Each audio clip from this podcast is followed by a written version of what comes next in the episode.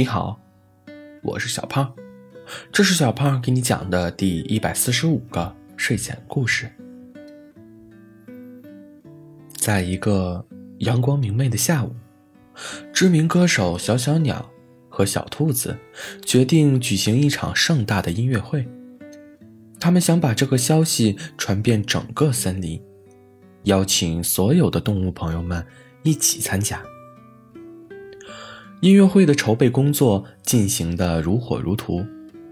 小小鸟为动物们安排节目时，遇到了一个难题。他找到了小兔子。小小鸟说：“小兔子，我在想，我们的音乐会需要一个指挥家，但是我的朋友们都没有这方面的经验，你有什么好建议吗？”小兔子说：“让我想想。哦，我想到了，我们可以去找指挥白天和黑夜交替的猫头鹰智者，想必他对指挥音乐也有一定的见解。”于是，小小鸟和小兔子去找到了猫头鹰智者，把他们的困境告诉了他。猫头鹰说。音乐会的指挥家是非常重要的，我很荣幸能为大家服务。不过，我有一个条件。小兔子说：“条件，只要我们能做到，一定会满足你的。”猫头鹰说：“我希望这场音乐会能够将白天和黑夜的美妙音乐融合在一起。”让所有的动物们都能共享音乐的快乐。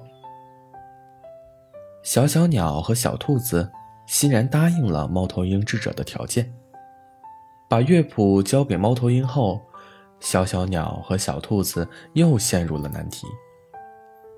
小兔子说：“小小鸟，音乐会还需要一位舞台设计师来布置现场，让我们的音乐会更加精彩。”你觉得谁能胜任这个工作呢？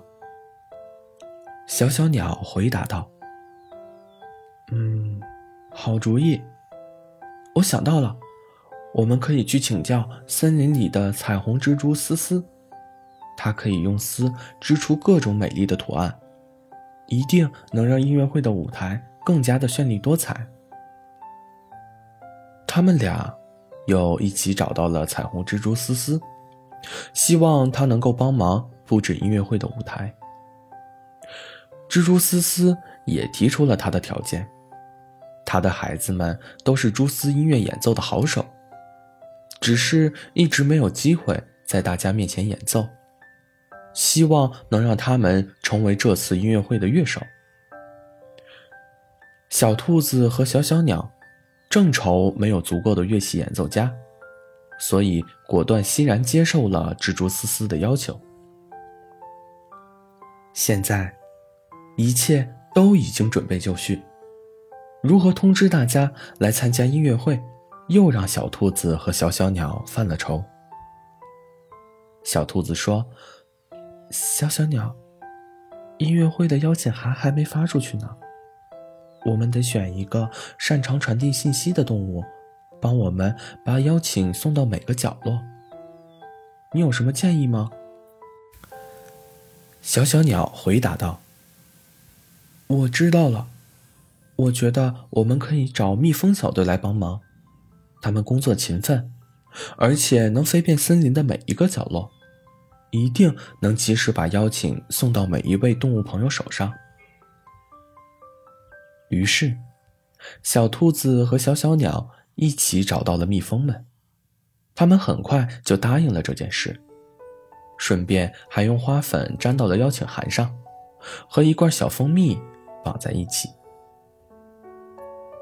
蜜蜂小队的队长说道：“正巧，我们的花粉和蜂蜜没有足够的销路，把花粉和蜂蜜当做赠品，让小动物们喜欢上我们的产品，可就不愁销路了。”很快，蜜蜂小队就把邀请函送到了每一位小动物的手上。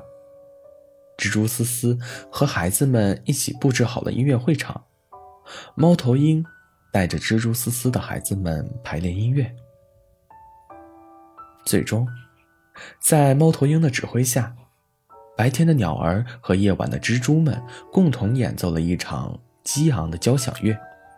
所有动物们都被这美妙的音乐所感动，纷纷表示要珍惜大自然的和谐与美好。从此，森林里的音乐会成为了一种传统，每年都会举办一次，让动物们沐浴在音乐的海洋中，共享快乐时光。好了。故事讲完了，故事来自微信公众号“睡前故事杂货店”，我们下次再见，晚安。